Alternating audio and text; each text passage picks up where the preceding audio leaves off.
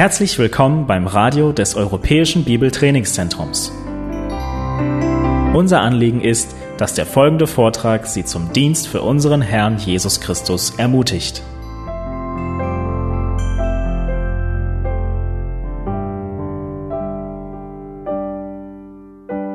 Vor etwa 23 Jahren wurde ich ausgesandt als Missionar auf den Philippinen und ein paar Jahre davor habe ich meine Ausbildung beim Moody Bible Institute und danach bei Wheaton College gemacht. Und in der Zeit habe ich äh, den Schwerpunkt bei Wheaton College auf Anthropologie gesetzt. Und ich habe meinen Bachelor of Arts Degree, den Abschluss in Soziologie mit äh, Anthropologie gemacht.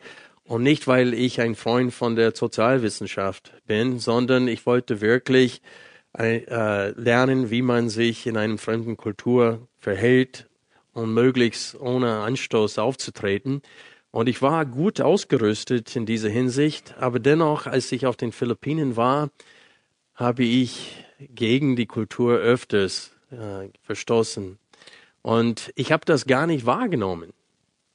Und bis ein Freund aus Amerika, aus Chicago kam und drei Monate da geblieben war, und in der Zeit hat er sich so daneben verhalten, kulturell gesehen, dass ich äh, mich schämen müsste für sein Verhalten.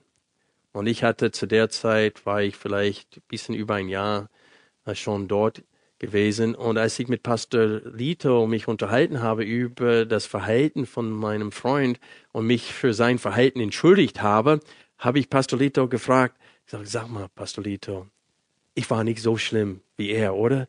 Und er sagte, du warst genauso schlimm. oh, ich habe Gänsehaut bekommen, als er das gesagt hat. Ich war so enttäuscht mit mir selbst. Aber es ist öfter so, dass wir äh, einen toten Winkel haben, dass wir blind zu gewissen Dingen in unserem Leben. Wir sehen es nicht, wir nehmen es nicht mal wahr, wir denken, dass alles ist in Ordnung. Und ich glaube, als die Gemeinde in Korinth diesen Brief von Paulus empfing, dass es ging manchen genauso, wie es mir damals durch die Aussage von Pastor Lito, die waren schwer betroffen von diesem Brief. Denn der Tonfall dieser Brief ist hauptsächlich ermahnend. Paulus weist sie zurecht.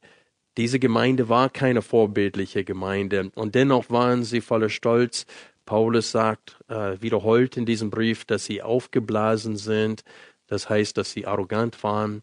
Und sie waren einfach blind zu diesen Dingen, die Paulus äh, ihnen sagen musste in diesem Brief. Und wir lesen im zweiten Korintherbrief, dass Paulus Angst hatte, weil er wusste, dass dieser Brief so ja, schwerwiegend ist, dass er so viel Konfrontation in diesem Brief gibt. Und der hatte keine Ruhe, bis er erfuhr, dass sie diesen Brief gut angenommen hatten und dass sie positiv auf diesen Brief reagiert hatten. Dann sagt er, jetzt kann ich wieder aufblühen, da ich weiß, dass mein Brief euch, auch wenn es euch betrübt hatte, ähm, es euch zur Buße geführt hatte.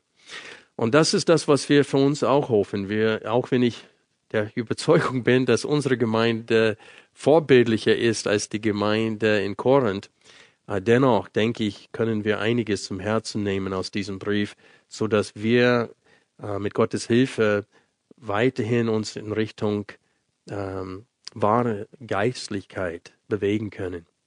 Denn diese Gemeinde war, sagt Paulus, ungeistlich. Und wir wollen den Einstieg heute gewinnen, aber ich möchte euch bitten, zuerst Apostelgeschichte, Kapitel 18 aufzuschlagen, damit wir den historischen Hintergrund dieser Gemeinde kurz betrachten können. Paulus hat diese Gemeinde auf seiner zweiten Missionsreise gegründet und ab Kapitel 16 fängt diese Reise an. Und man sieht, dass Paulus gerufen wird nach Mazedonien.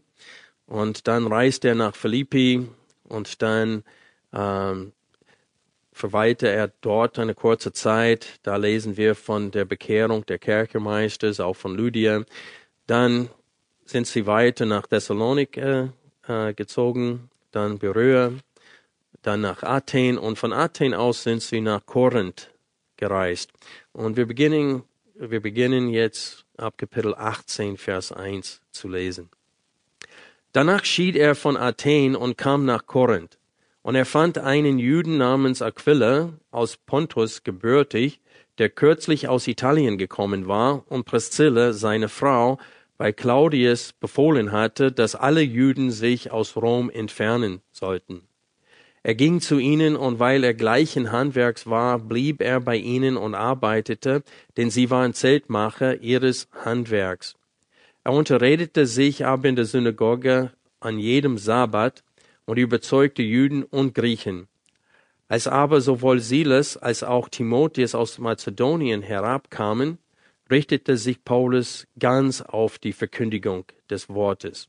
Als sie aber widerstrebten und lästerten, schüttete er die Kleider aus und sprach zu ihnen, Euer Blut komme auf euren Kopf, ich bin rein, von jetzt an werde ich zu den Nationen gehen.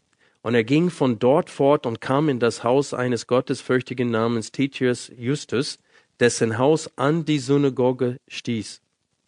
Crispus aber, der Vorsteher der Synagoge, glaubte an den Herrn mit seinem ganzen Haus, und viele Korinther, die hörten, wurden gläubig und ließen sich taufen. Der Herr aber sprach durch eine Erscheinung in der Nacht zu Paulus, Fürchte dich nicht, sondern rede und schweige nicht, denn ich bin mit dir, und niemand soll dich angreifen, dir Böses zu tun, denn ich habe ein großes Volk in dieser Stadt. Und er hielt sich ein Jahr und sechs Monate auf und lehrte unter ihnen das Wort Gottes. Und dann ab äh, ab Vers 12 bis Vers 17 lesen wir äh, von dem Widerstand der Juden, wie sie versucht haben, Paulus vors Gericht zu schleppen, und es geling ihnen nicht.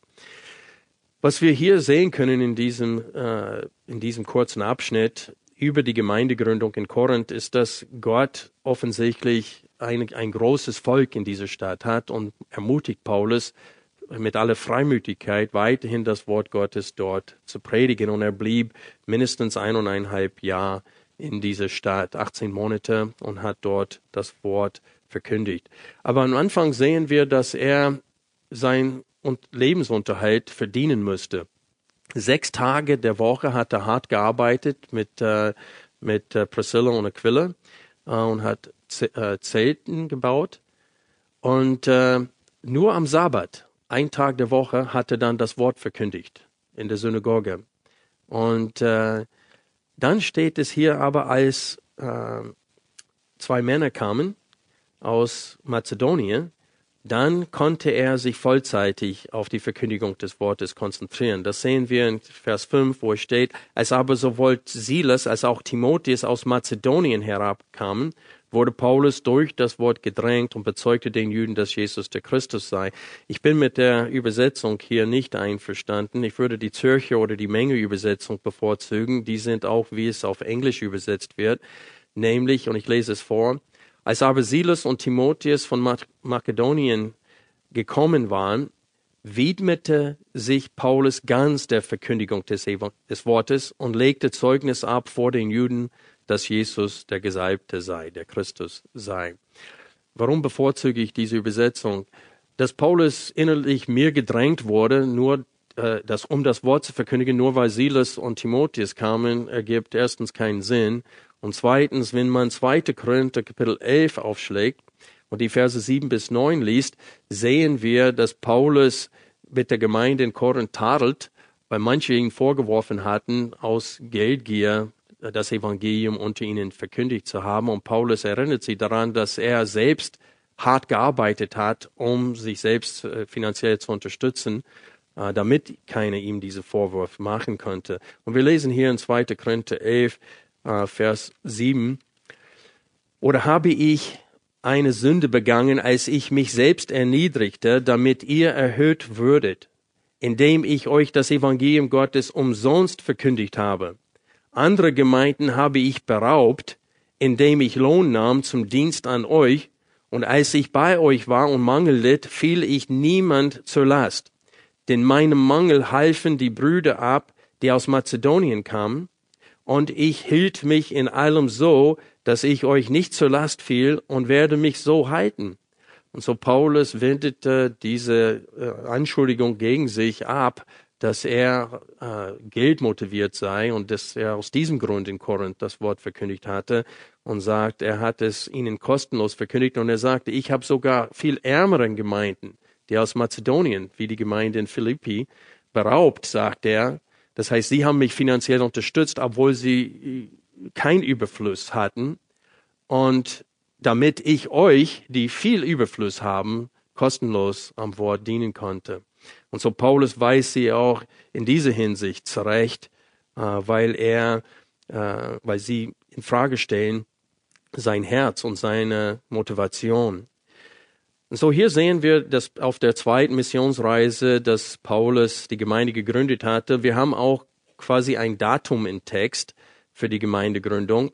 Es steht hier in Vers 18 und er fand, Entschuldigung, Vers 1, und er fand einen Juden namens Aquila aus Pontius gebürtig, der kürzlich aus Italien gekommen war und Priscilla seine Frau, weil Claudius befohlen hatte, dass alle Juden sich aus Rom entfernen sollten.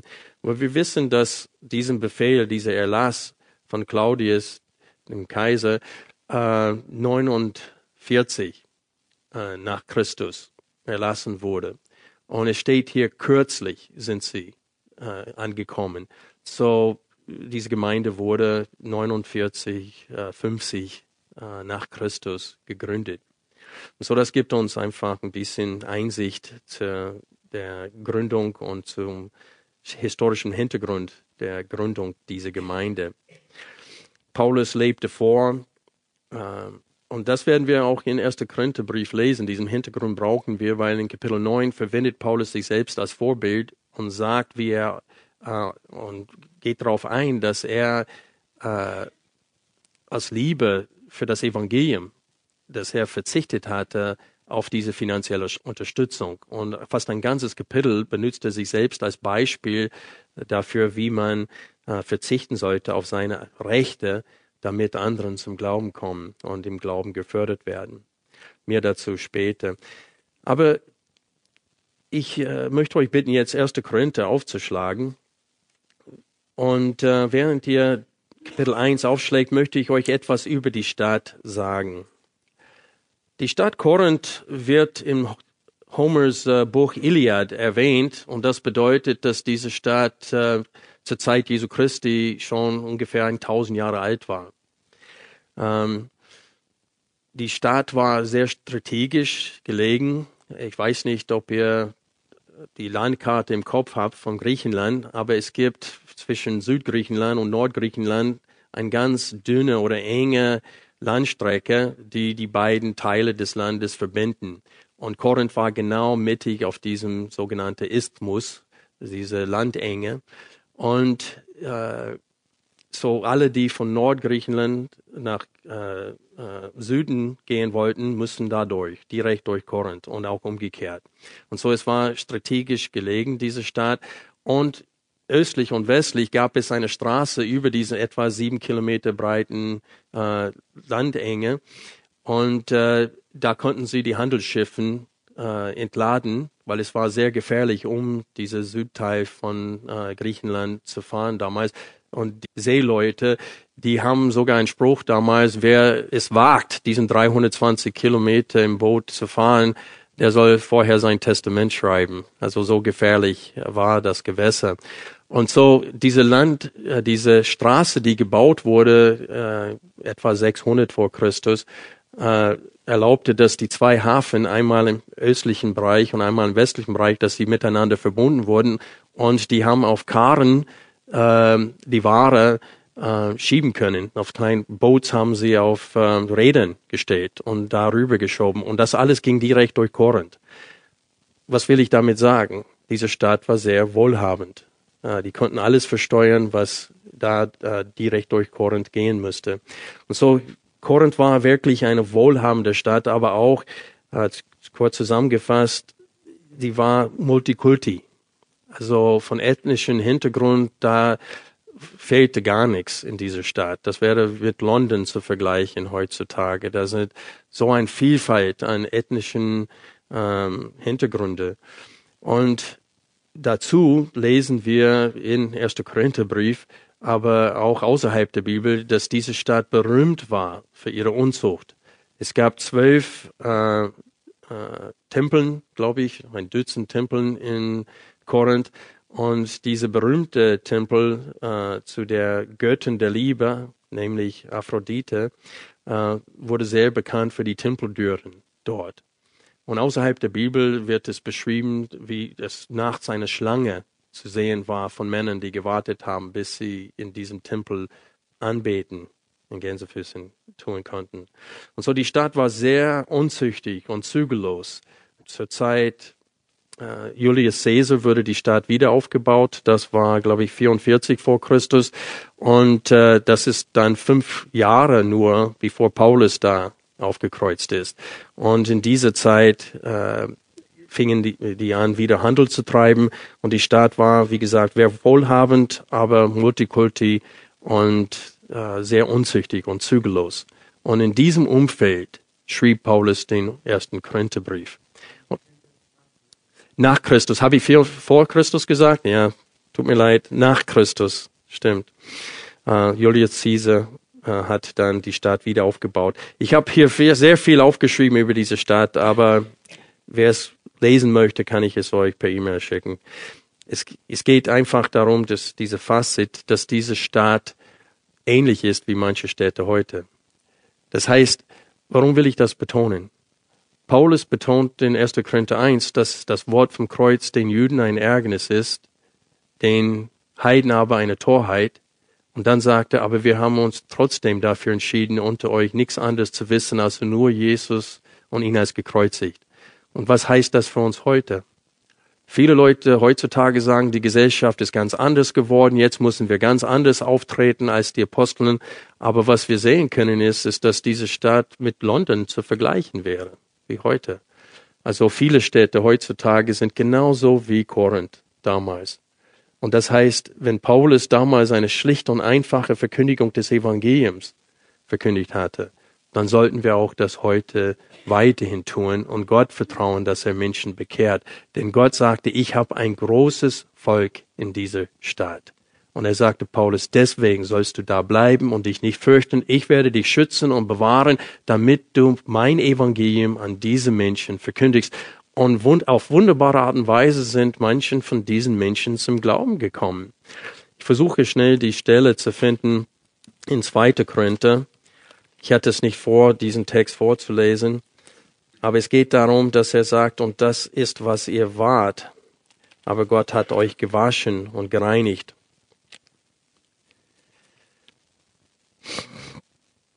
Hm. Ich dachte, dass das Kapitel 6 wäre, aber vielleicht ist es doch 1. Korinther. Guck mal schnell nach in 1. Korinther.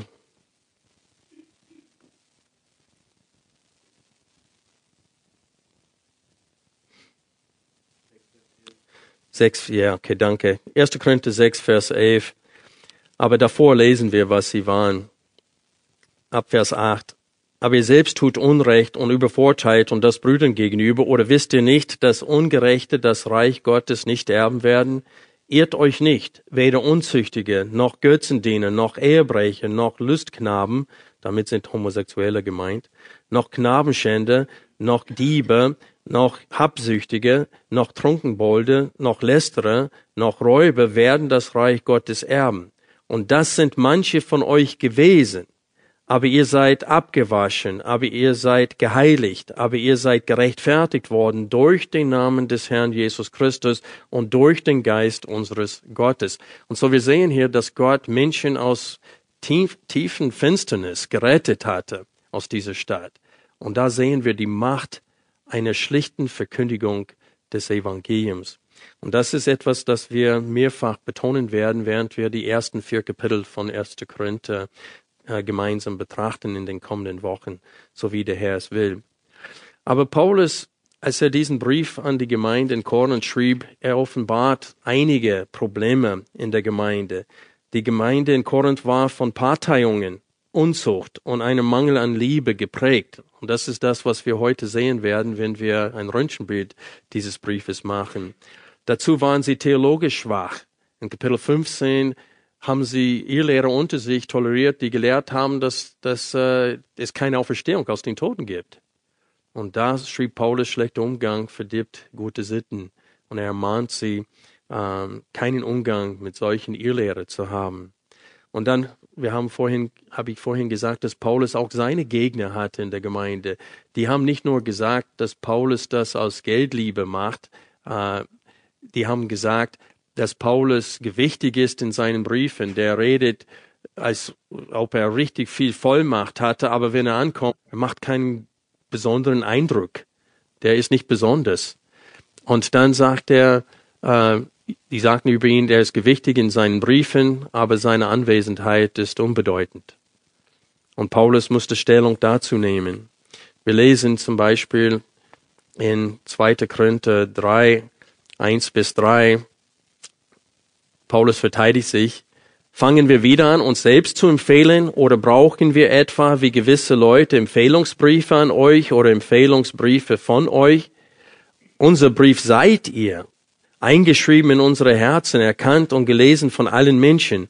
Von euch ist offenbar geworden, dass ihr ein Brief Christi seid, ausgefertigt von uns im Dienst, geschrieben nicht mit Tinte, sondern mit dem Geist des lebendigen Gottes, nicht auf steinerne Tafeln, sondern auf Tafeln, die fleischene Herzen sind.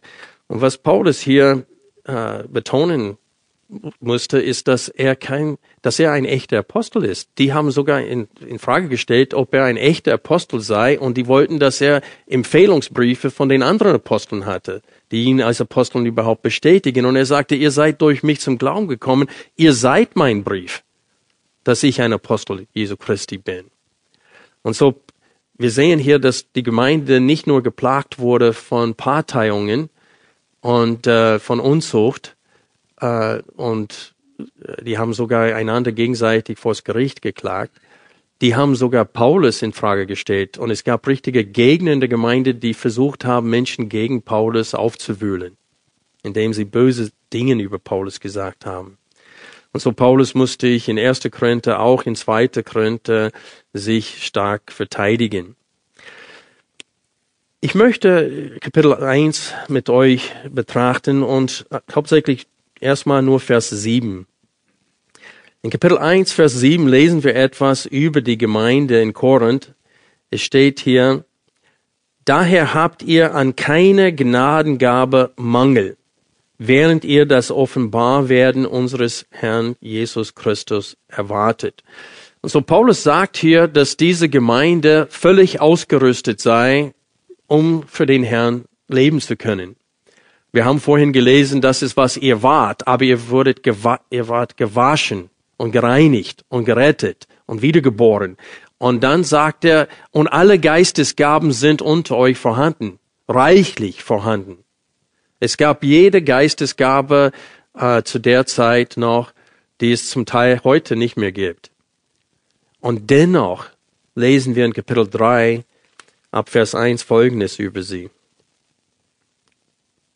Und ich, Brüder, konnte nicht zu euch reden als zu Geistlichen, sondern als zu Fleischlichen, als zu Unmündigen in Christus. Ich habe euch Milch zu trinken gegeben, nicht feste Speise, denn ihr konntet sie noch nicht vertragen. Ihr könnt es aber auch jetzt noch nicht, denn ihr seid noch fleischlich. Denn wo Eifersucht und Streit unter euch ist, seid ihr da nicht fleischlich und wandelt nach Menschenweise? Denn wenn einer sagt, ich bin des Paulus, der andere aber ich des Apollos, seid ihr nicht menschlich? Was ist denn Apollos? Und was ist Paulus? Diener, durch die ihr gläubig geworden seid, und zwar wie der Herr einem jeden gegeben hat. Und so Paulus macht deutlich hier, dass die Gemeinde ist nicht geistlich. Und das ist auch das Problem in der jetzigen Zeit. Besonders sieht man das in der charismatischen Bewegung, dass die betonen gewisse Geistesgaben, nämlich in Sprachen reden. Und die sagen, du bist nicht geistlich, du hast noch nicht die Taufe mit dem Heiligen Geist, wenn du noch nicht in Sprachen geredet hast. Und so die machen als Maßstab oder als Erkennungsmerkmal, ob ein Mensch geistlich ist oder nicht, welche, sie machen das abhängig von der Geistesgabe, die er hat. Aber was Paulus in 1. Korintherbrief deutlich macht, ist, dass wahre Geistlichkeit äh, erkannt wird durch die Liebe, die wir füreinander haben. nicht durch die Geistesgaben, die wir haben. Wir werden gleich sehen, dass in Kapitel 12 bis Kapitel 14 Paulus äh, ihre Fragen antwortete bezüglich der Geistesgaben und er sagt ihnen, äh, selbst wenn du alle Gaben hast und einen starken Glauben hast, aber keine Liebe, bist du gar nichts, sagt er. Und die haben, wir werden sehen, sie sind aufgetreten äh, und haben ihre Geistesgaben äh, für sich selbst angewandt. Das war eigennützig und eigensinnig und nicht für den Aufbau der Gemeinde. Und dafür sind die Geistesgaben gedacht. Und so Paulus sagte, ich, ihr habt alle Geistesgaben, aber ich kann euch dennoch nicht als geistlich bezeichnen. Und dann betont er mehrfach hier, dass sie aufgeblasen sind. Schlag bitte Kapitel 4, Vers 6 auf. Dies aber, Brüder, habe ich auf mich und Apollos bezogen, um euretwillen, damit ihr an uns lernt, nicht über das hinaus zu denken, was geschrieben ist, damit ihr euch nicht aufbläht für den einen gegen den anderen. Und dann lesen wir im selben Kapitel in Vers 18, Einige aber sind aufgeblasen, als ob ich nicht zu euch kommen würde. Ich werde aber bald zu euch kommen, wenn der Herr will, und werde nicht das Wort, sondern die Kraft der Aufgeblasenen kennenlernen. Denn das Reich Gottes besteht nicht im Wort, sondern in Kraft. Was sollt ihr? Was wollt ihr? Soll ich mit der Rute zu euch kommen oder in Liebe und im Geist der Sanftmut? Und so Paulus sagt hier, sie sind aufgeblasen und er nennt, er, er sagte, ich will wissen, was für eine Kraft diese Aufgeblasenen haben. Und dann nochmal in Kapitel 5, Vers 2 lesen wir, und ihr seid aufgeblasen und habt nicht etwa Leid getragen, damit der, der diese Tat begangen hat, aus eurer Mitte entfernt würde. Und dann lesen wir nochmal in Kapitel 8, Vers 1, wo es um Erkenntnis geht und Paulus sagt, was aber das Götzenopferfleisch betrifft, so wissen wir, dass wir alle Erkenntnis haben. Die Erkenntnis bläht auf, die Liebe aber erbaut. Und hier in diesem Zusammenhang geht es darum, dass sie ihr Wissen, manche äh, bezüglich äh, des, Ess, äh, des Essens von Götzenopferfleisch, haben sie verwendet, um anderen zum Stolpern zu bringen, die ein schwaches Gewissen hatten. Und dann lesen wir in Kapitel 13, Vers 14, sagt er, dass die Liebe, dass die Liebe bläht nicht auf. Kapitel 13, Vers 4, er beschreibt die Liebe. Die Liebe ist langmütig, die Liebe ist gütig, sie neidet nicht, die Liebe tut nicht groß, sie bläht sich nicht auf. Und so wir sehen hier, dass Paulus sagt, ihr seid aufgeblasen und das ist das Gegenteil von Liebe, weil die Liebe bläht sich nicht auf. Und so Paulus werft ihnen vor, stolz und arrogant zu sein und zum Teil blind zu sein bezüglich der wahren Geistlichkeit. Und jetzt wollen wir uns bewegen durch den ganzen Brief, anfangen in Kapitel 1 und Gedankeneinheit für Gedankeneinheit uns schnell durchbewegen, damit ihr seht, wie der Brief aufgebaut ist und welche Gedankeneinheiten beziehungsweise welche Themen behandelt werden innerhalb des Briefes. In den ersten neun Versen hat Paulus sie begrüßt. Er betont, äh, wie heilig sie geworden sind in Jesus Christus. Und er betont, dass das Heil nicht verlierbar ist. Und wir wollen, so wie der Herr es will, uns mit diesem Abschnitt nächsten Sonntag beschäftigen. Ab Kapitel 1, Vers 10 beginnt Paulus mit dem ersten großen Problem in der Gemeinde, nämlich Uneinheit. Wir lesen ab Vers 10, ich ermahne euch aber, Brüder, durch den Namen unseres Herrn Jesus Christus, dass ihr alle einmütig redet und nicht Spaltungen unter euch seien, sondern dass ihr in demselben Sinn und in derselben Meinung völlig zusammengefügt seid. Denn es ist mir durch die Hausgenossen der Klöhe über euch bekannt geworden, meine Brüder, dass Streitigkeiten unter euch sind. Ich meine aber dies, dass jeder von euch sagt, ich bin des Paulus, ich aber des Apollos, ich aber des Käfers, ich aber Christi. Ist der Christus zerteilt? Ist etwa Paulus für euch gekreuzigt? Oder seid ihr auf dem Namen des Paulus getauft worden? Und so was Paulus hier äh, gleich am Anfang anspricht, ist diese, die Tatsache, dass es Spaltungen unter ihnen gegeben hatte. Und offensichtlich ging es darum, dass manche sich gerühmt haben durch äh, den die haben den Evangelist gerühmt, besonders gerühmt, durch den sie selbst zum Glauben gekommen sind. Wir wissen auch in Apostelgeschichte Kapitel 18, dass Apollos, nachdem Paulus weg war, dass er nach äh, Korinth ging und dass er mächtig am Wort war und dass er äh, äh, als Evangelist aufgetreten ist in der Gemeinde in Korinth. Und vermutlich sind viele durch ihn zum Glauben gekommen, genau wie sie durch Paulus gekommen sind. Und manche haben gesagt, well, ich bin durch Petrus zum Glauben gekommen. Und deswegen spricht Paulus hier vom Taufe und sagt, ich bin froh, dass ich, soweit ich weiß, keine von euch getauft habe, außer diese paar Leute, weil er sagte, ich will nicht, dass ihr sagt, dass ihr getauft worden seid auf meinen Namen. Dass ihr euch prallt mit Menschen und dass einige sagt, ich bin ein Jünger des Paulus. Und der andere sagt, wow, das ist gut für dich, aber ich bin ein Junge von Petrus. Und der ist viel erhabener als Paulus. Der war die ganze Zeit dabei. Paulus kam erst später zum Glauben.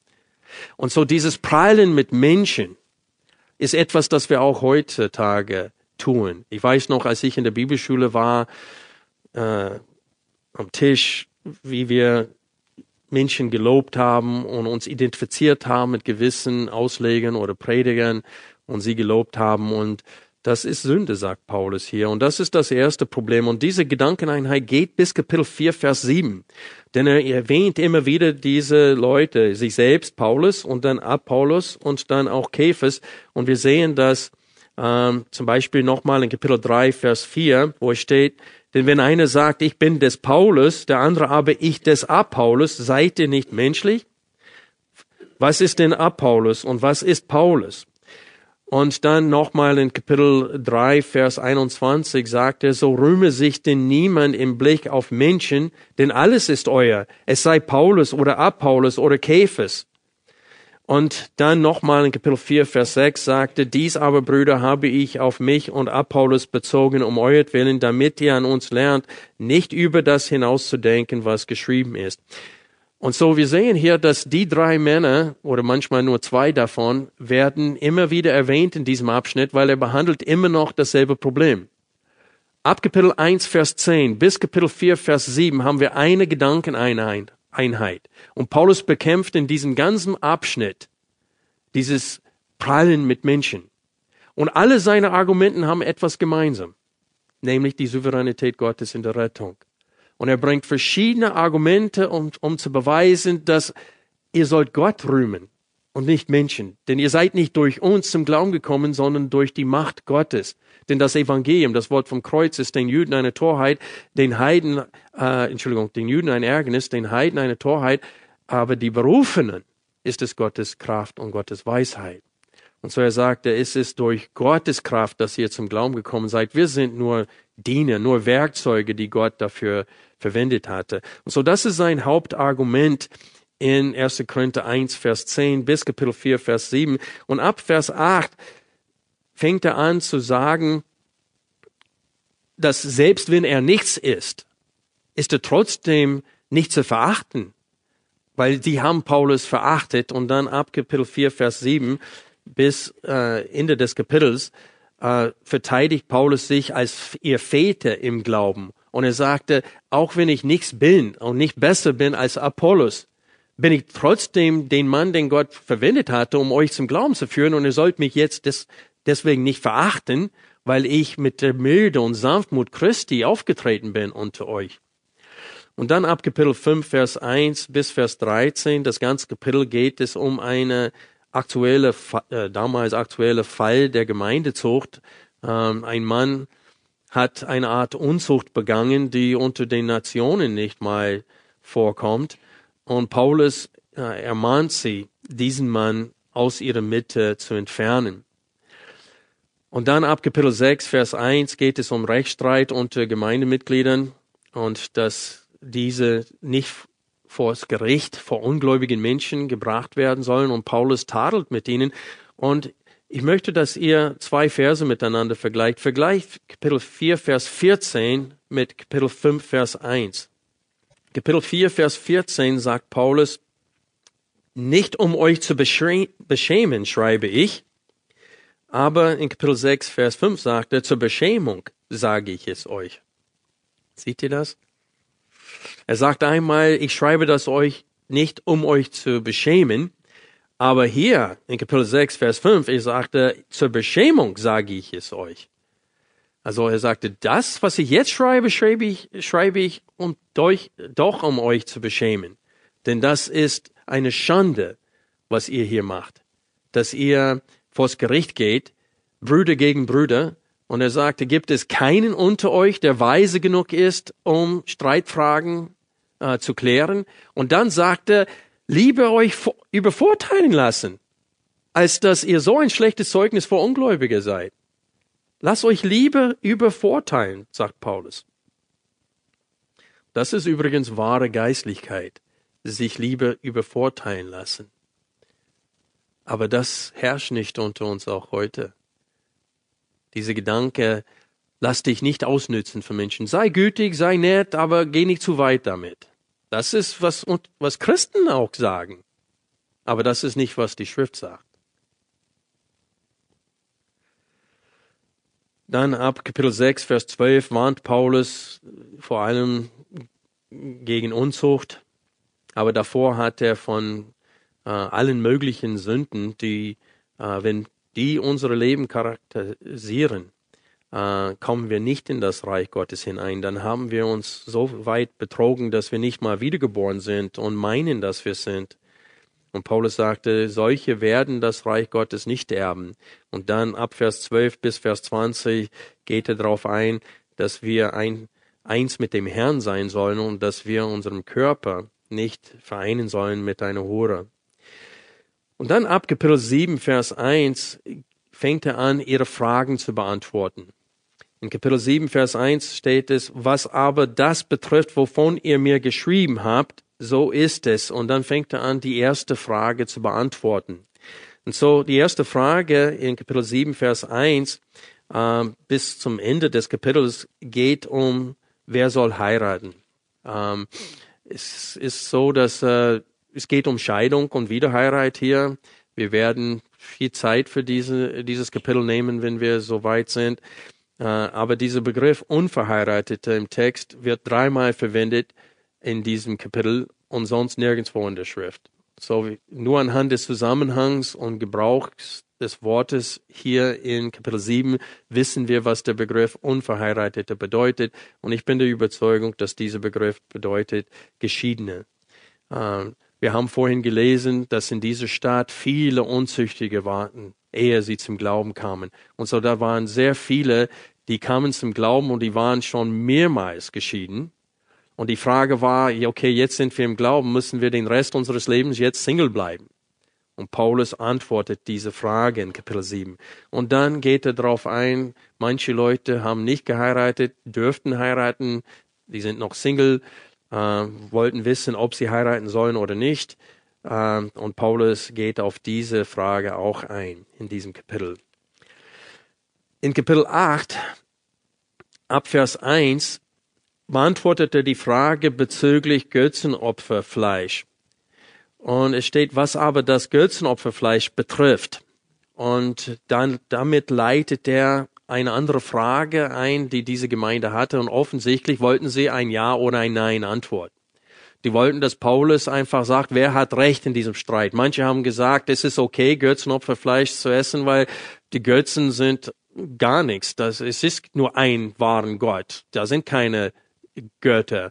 Und die haben das rechtfertigen können. Sie hatten ein starkes Gewissen und sie konnten mit, äh, ohne Probleme Fleisch, das zum Götzen geopfert wurde, essen. Manche anderen, ihr Gewissen war sensibler und sie hatten Probleme damit. Und die sind aneinander geraten äh, bezüglich dieser Gewissensfrage in der Gemeinde. Und die wollten, dass Paulus einfach sagt, wer Recht hat. Und diese Gedankeneinheit geht bis Kapitel 11, Vers 1. Also Kapitel 8, Vers 1 bis Kapitel 11, Vers 1 geht Paulus auf nur diese eine Frage ein. Und es scheint, als ob in Kapitel 9 ein ganz anderes Thema behandelt wird, nämlich, äh, dass Paulus das Recht hatte, finanziell unterstützt zu werden, aber er hat auf dieses Recht verzichtet. Aber Paulus benutzt sich selbst in Kapitel 9 als Beispiel von dem, wozu er sie auffordert, nämlich auf ihre Rechte zu verzichten. Und er sagte, auch ich habe auf meine Rechte verzichtet. Und so Kapitel 9 ist nur ein Beispiel in seiner Beweisführung, in seiner Antwort auf diese eine Frage, nämlich, äh, ob man Götzenopferfleisch essen sollte oder nicht. Und so Paulus geht auf das viel größere Problem ein, nämlich ihre Lieblosigkeit. Weil es steht hier in Kapitel 8, Vers 1, wir alle haben Wissen, Erkenntnis. Aber die Erkenntnis bläht auf, die Liebe aber erbaut. Und er sagte, ihr macht diese Sache zu nur einer Sache der Erkenntnis. Aber es geht hier um die Liebe und wie ihr miteinander umgeht.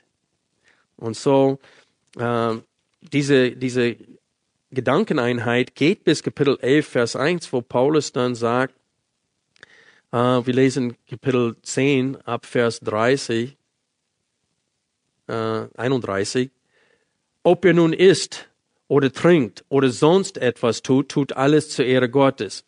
Seid unanstößig, sowohl für Juden als auch für Griechen, als auch für die Gemeinde Gottes. Wie auch ich, und hier nimmt er Bezug auf sein Beispiel, das er uns in Kapitel 9 gegeben hat, wie auch ich in allen Dingen allen zu gefallen strebe, dadurch, dass ich nicht meinen Vorteil suche, sondern den der vielen, dass sie errettet werden. Seid meine Nachahmer, wie auch ich Christus, Christi Nachahmer bin. Und da in Kapitel 9 hat Paulus gesagt, wenn ich unter den Juden bin, dann verhalte ich mich, als ob ich unter dem Gesetz bin und ich halte mich an dem Gesetz. Wenn ich unter den Heiden bin, dann als einer, der nicht unter dem Gesetz ist. Und viele benutzen diesen Text, um zu sagen, dass wir, um sündigen Menschen zu erreichen, müssen wir in Diskotheken gehen, wir müssen mitsündigen quasi, um die zu erreichen. Und Paulus meinte das überhaupt nicht. Er sagte, ich verzichte auf meine Rechte, um Menschen zu erreichen. Nicht, ich tobe mich aus in diese Welt, damit ich cool erscheine und ihr Vertrauen irgendwie gewinne. Äh, das ist nicht, was Paulus hiermit sagen wollte. Und die nächste große Gedankeneinheit äh, fängt in Kapitel 11, Vers 2 an. Und Paulus lobt sie in diese Sache. Ähm, und hier geht es um in erster Linie die Unterordnung der Frau äh, dem Mann gegenüber. Und das geht bis Vers 16 und die ganze Frage bezüglich des Kopfdeckung, äh, der Kopfdeckung äh, wird auch hier behandelt von Paulus. Ab Vers 17 aber sagt er, aber hierin lobe ich nicht. Und hier haben wir wieder diese Gegenüberstellung. Wir hatten es vorhin, wo es steht, äh, ich sage das euch nicht zur Beschämung und das aber sage ich euch zur Beschämung. Und hier sehen wir in 11.2, ich lobe euch aber in diese Sache. Aber in Vers 17 sagt er, wenn aber Folgendes vorschreibe, so lobe ich nicht. Und das war ihr Verhalten beim Teilnahme am Herrenmahl und das passt für, für, heute. Dann rede ich ein bisschen mehr darüber, weil wir wollen heute auch das Herrenmahl feiern. Und hier war es offensichtlich so, dass sie in Verbindung mit dem Herrenmahl, dass sie ein Liebesmahl gefeiert haben, so wie wir das nach dem Gottesdienst. Wir haben gemeinsames Essen und wir bleiben alle und äh, essen gemeinsam. Offensichtlich da kamen manche früher als anderen und die Reichen haben, weil wir dürfen nicht vergessen, Sonntag war früher Montag. Das heißt, es war die erste, äh, erste Wochentag. Samstag war der Sabbat und die hatten Sonntag nicht frei und viele mussten länger arbeiten und dann kamen sie zu der Versammlung nach der Arbeit später und manche waren schon satt. Die haben das, was sie mitgebracht hatten, schon gegessen und manche hatten so viel Wein getrunken, dass sie sogar besoffen waren. Und auf diese Art und Weise haben sie die Armen verachtet, so wie es hier im Text steht. Und das war wieder diese Parteiungen, diese Spaltungen in der Gemeinde, in diesem Fall Reichen und Armen. Und Gott sagt, äh, dass das ihm überhaupt nicht gefallen hat. Und Paulus sagte, hierin kann ich euch nicht loben. Und dann kommt diese sehr nüchterne äh, Aussage ab Vers ähm, 29. Denn wer isst und trinkt, isst und trinkt sich selbst gerecht, wenn er den Leib des Herrn nicht richtig beurteilt. Und ich denke, was hiermit gemeint ist, er muss unterscheiden zwischen normalem Brot und Brot, das den Leib Jesu Christi symbolisiert. Und dann lesen wir hier weiter, Vers 30, deshalb sind viele unter euch auch unter euch schwach und krank und ein gut Teil sind entschlafen. Das heißt, Gott hat wegen dieses Verstoßes, weil sie das Herrn mal unwürdig genommen haben und einander gegenseitig verachtet haben bei der Teilnahme am Herrnmal, hat Gott manchen krank gemacht und manche sogar getötet. Und hier sehen wir, wie ernst diese Sache war und wie grausam diese Sünde in dieser Gemeinde war. Also seht ihr, wir, wir fingen in Kapitel 1 an, ab Vers 10. Und bis jetzt, da ist kaum etwas Positives. Nur in Kapitel 11, Vers 2, dieser Abschnitt, worüber wir unsere großen Probleme haben, da sagte, hierin lobe ich euch. In dem Bereich haben sie das richtig gut gemacht. Aber da ist kaum ein Bereich hier, wo er sie loben kann. So ungeistlich waren sie. Und dann ab Kapitel 12, Vers 1, er sagt, was aber die geistlichen Gaben betrifft. Und Paulus verwendete am Anfang von Kapitel äh, 7, Kapitel 8 und hier am Anfang von Kapitel 12 diese, die zwei griechischen Worte peride. Und das heißt auf Englisch now concerning. Was eure Fragen betrifft oder betreffend eure Fragen. Und das heißt damit, wenn er, Paulus ist der Einzige, der diese Formel verwendet und er verwendet nur, es nur, wenn ihr wenn er Fragen beantwortet. Es kommt nur in 1. Korinther vor und ich glaube in 1. und vielleicht auch 2. Thessaloniker vor, diese Formulierung. Und wir wissen, dass das ein neuer Abschnitt ist, dass Paulus jetzt eine andere Frage jetzt behandelt, die sie hatten. Und es ging um Geistesgaben. Und offensichtlich, wenn man Kapitel 12, 13 und 14 liest, äh, und das ist eine Gedankeneinheit, diese drei Kapitel behandeln diese, nur diese eine Frage, die beantwortet wird in diesem Abschnitt, Paulus geht darauf ein, dass sie die Geistesgaben offensichtlich falsch verwendet haben. Erstens, sie haben gedacht, dass das in Sprachen reden, das waren Sprachen wie Russisch, Deutsch, Griechisch, einfach Sprachen, die man äh, von Kind auf normalerweise lernt. Aber manche Menschen hatten von Gott die Fähigkeit geschenkt bekommen, in Sprachen zu reden, die sie noch nie gelernt hatten. Und das sieht man in Apostelgeschichte 2, da steht es, dass die Sprachen, dass, dass jede, die Aposteln beim Reden hören und verstehen konnten in ihrer eigenen Mundart. Das heißt, ihrer Muttersprache. Und so, manche hatten diese Begabung und die haben angegeben damit. Das heißt, sie waren in der Gemeinde und sie wollten zeigen, was sie drauf haben. Und die haben alle gleichzeitig geredet. Gleichzeitig in unverständliche Sprachen. Und Paulus sagte, wie soll Erbauung stattfinden? Und deswegen sagt Paulus, wenn ich unter euch bin, würde ich lieber fünf verständliche Worte unter euch reden, als zehntausend Worte in einer Sprache, die keiner versteht. Warum? Weil keine Erbauung stattfindet sonst. Und so Paulus weiß sie zurecht, weil sie auch so eigennützig diese Geistesgaben eingesetzt haben. Und deswegen schrieb er, was er schrieb in Kapitel 13. Wir lesen ab Kapitel 13, Vers 1. Wenn ich in den Sprachen der Menschen und der Engel rede, aber keine Liebe habe, so bin ich ein tönendes Erz geworden oder eine schallende Zimbel. Und wenn ich Weissagung habe und alle Geheimnisse und alle Erkenntnis weiß und wenn ich allen Glauben habe, so dass ich Berge versetze, aber keine Liebe habe, so bin ich nichts. Und wenn ich all, alle meine Habe zur Speisung der Armen austeile und wenn ich meinen Leib hingebe, damit ich Ruhm gewinne, aber keine Liebe habe, so nützt es mir nichts.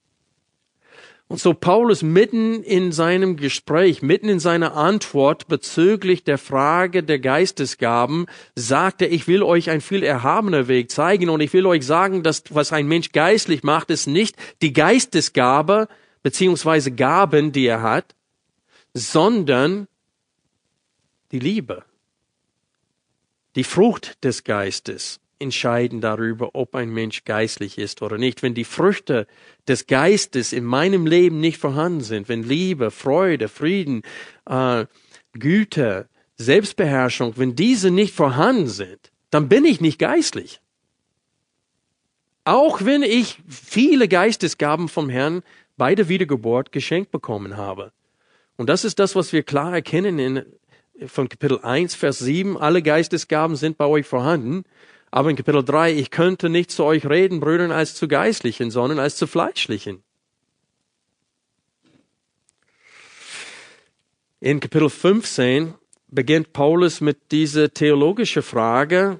Es geht um die Frage hier bezüglich der Auferstehung. Offensichtlich sind einige Irrlehrer aufgetreten, möglicherweise aus den Sadduzäern, die Jesus selbst zurechtweisen müssten, weil sie gesagt haben, das ist keine Auferstehung aus dem Toten. Und Jesus hat sie sehr einfach zurechtgewiesen. Er hat einfach gesagt, warum wird Gott der Gott Abraham, Isaac und Jakob genannt? Also er ist der Gott der Lebenden, nicht der Toten. Und äh, aber hier macht Paulus das sehr ausführlich und er bringt mehrere Argumente, um zu beweisen, dass es wohl eine Auferstehung aus dem Toten geben wird.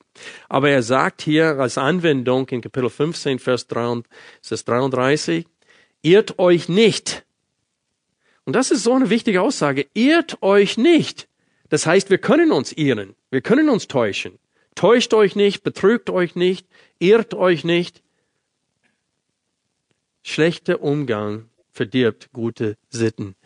Und interessanterweise, wir Christen zitieren diesen Vers in welchem Zusammenhang meistens? Schlechten Benehmen. Das heißt, es geht darum, dass wir wollen, dass unsere Jugendliche wollen wir warnen, dass sie nicht schlechten Umgang mit anderen Jugendlichen haben sollen, die sie möglicherweise zur Unzucht oder irgendwelche Sünden verführen konnten. Aber in diesem Zusammenhang geht es um theologische Streitfragen. Hier geht es um die Lehre. Und hier in Deutschland ist es traurig. In Amerika ist es so, wenn einer nur leicht konfrontiert wird, wird er beleidigt und verlässt die Gemeinde sofort. Und hier in Deutschland ist genau das Gegenteil das Problem. Man bleibt in einer ungesunden Gemeinde äh, und man geht quasi mit dem Schiff runter. Man, man bleibt da und leidet darunter und geht einfach runter, anstatt die Gemeinde zu wechseln. Und ich weiß, dass das nicht immer leicht ist und auch nicht immer möglich ist. Aber der Punkt hier ist, ist, dass wir sollen schlechten Umgang meiden mit Irrlehren, mit Leuten, die die Wahrheit nicht haben. Und das ist eine wichtige Anwendung aus Kapitel 15. Aber wir haben auch einen wichtigen Trost hier. Dieser Brief hat nicht sehr viel Trost. Es ist mehr Zurechtweisung als alles andere, aber achtet bitte auf diesen Trost am Ende von Kapitel 15, wo es steht, Vers 54, wenn aber dieses vergängliche Unvergänglichkeit anziehen und diese sterbliche Unsterblichkeit anziehen wird, dann wird das Wort erfüllt werden, das geschrieben steht, verschlungen ist der Tod in Sieg. Wo ist, o Tod, dein Sieg? Wo ist, o Tod, dein Stachel?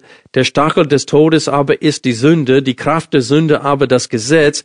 Gott aber sei Dank, der uns den Sieg gibt durch unseren Herrn Jesus Christus. Daher, meine geliebten Brüder, seid fest, unerschütterlich, alle Zeit überreich in dem Werk des Herrn, da ihr wisst, dass euer Mühe im Herrn nicht vergeblich ist. Also, wir finden hin und wieder bei der Betrachtung dieses Briefes doch Trost für uns heute. Ja, dann kommen wir zu Kapitel 16, Vers 1 bis 4 geht es um Einweisungen für die äh, Sammlung der für die Juden in Jerusalem und dann diese abschließende Ermahnungen und Grüße ab Vers 5 bis zum Ende des Kapitels. Zusammenfassend, Paulus schrieb hauptsächlich aus drei Gründen diesen Brief. Erstens, um sie zur Einheit zu ermahnen, wegen ihres Stolzes und ihrer Lieblosigkeit denn gewisse Menschen aus dem Haus von Klöer hatten ihn berichtet, dass es so viel Unordnung und Unfug und Unzucht in der Gemeinde gibt. Und Paulus musste sie aus diesem Grund schreiben und sie ermahnen, auch bezüglich des Herrmals, weil manche sind krank gerade deswegen und gestorben deswegen. Also diese, diese, dieser Brief war sehr wichtig, um sie zurechtzuweisen, dass sie wieder gesund werden.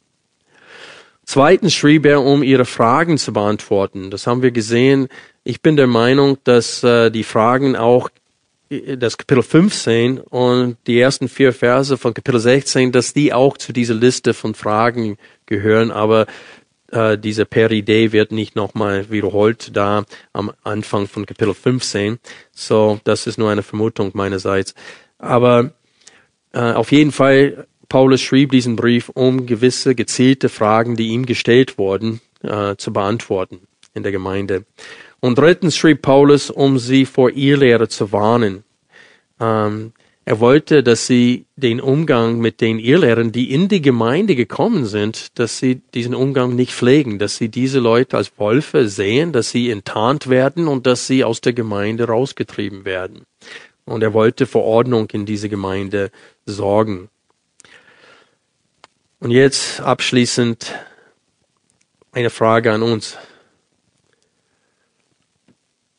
Haben wir nicht auch mit Stolz zu kämpfen? Wenn wir ganz ehrlich sind.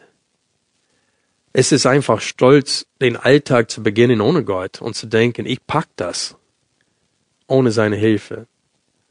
Wir alle haben mit Stolz zu tun. Wir sind alle zum Teil aufgeblasen in unserem Denken. Und öfters lernen wir etwas in der Schrift und haben es gerade erst verstanden. Also, so, als ich frisch bekehrt war, ich war so schlimm, ich war so ein Pharisäer, bin zum Teil immer noch, muss, man, muss, man muss ständig dagegen kämpfen. Und das heißt, du lernst etwas anhand der Schrift, du nimmst es wahr für dich, du ähnest dein Leben und am nächsten Tag fängst du schon an, alle anderen zu richten, die das nicht äh, schon gesehen haben und angewandt haben. Und das ist das, was Paulus meint hier. Wir sind aufgeblasen. Wir haben nicht im Sinne der Dingen Gottes. Und Paulus zeigt uns anhand sich selbst, an, anhand seines Vorbilds, wie wir miteinander umgehen sollen, wenn wir nicht einig sind. Wenn die Einheit bei uns nicht vorhanden ist. Und Freunde, wir brauchen wahre Geistlichkeit in dieser Gemeinde. Selbst wenn wir einig in der Lehre sind. Es braucht nur bei was weiß ich, Ehepaarabend oder irgendwas, die Frauen kommen zusammen, schmucken die Tische und eine Frau gefällt das nicht, wie die andere Frau das macht und schon haben wir Uneinheit in der Gemeinde. Also so einfach und so leicht passiert sowas. Das Fleisch ist immer da. Und wir müssen das Fleisch mit Gottes Hilfe jeden Tag neu bekämpfen. Sonst werden wir auch Streitigkeiten unter uns haben und Parteiungen unter uns haben, genau wie in der Gemeinde. Zurzeit genießen wir sehr viel Einheit in dieser Gemeinde, aber das heißt nicht, dass in einem Jahr diese Einheit immer noch vorhanden ist. Wir müssen alle aktiv mit Gottes Hilfe unser Fleisch unter Kontrolle haben und geistlich werden, damit diese Gemeinde eine geistliche Gemeinde sein kann. Lass uns beten.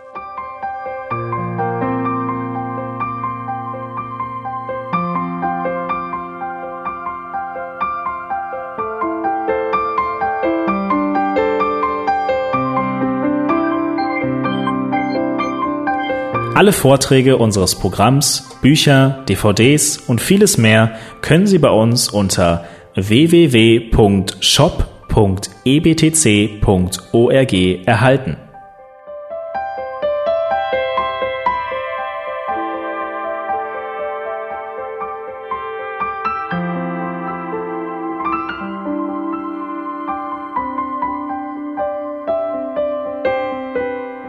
Radio Neue Hoffnung ist frei und ohne Werbung nur aufgrund Ihrer Spenden möglich.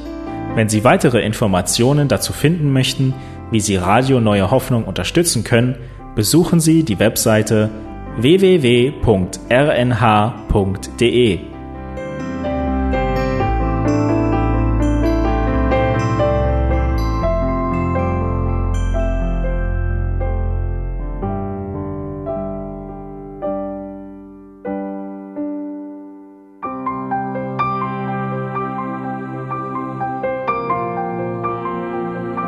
Die Sendezeiten des EBTCs sind Montag, Mittwoch, Freitag und Samstag jeweils von 10 bis 11 Uhr.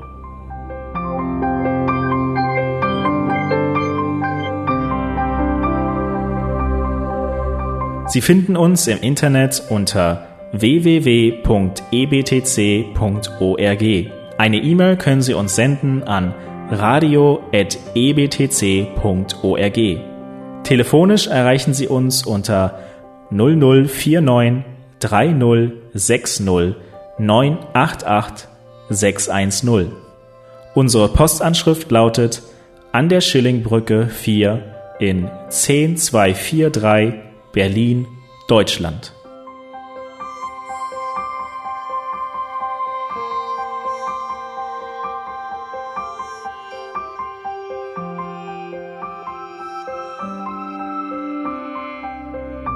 Auf Wiederhören und bis zum nächsten Mal beim EBTC Radio.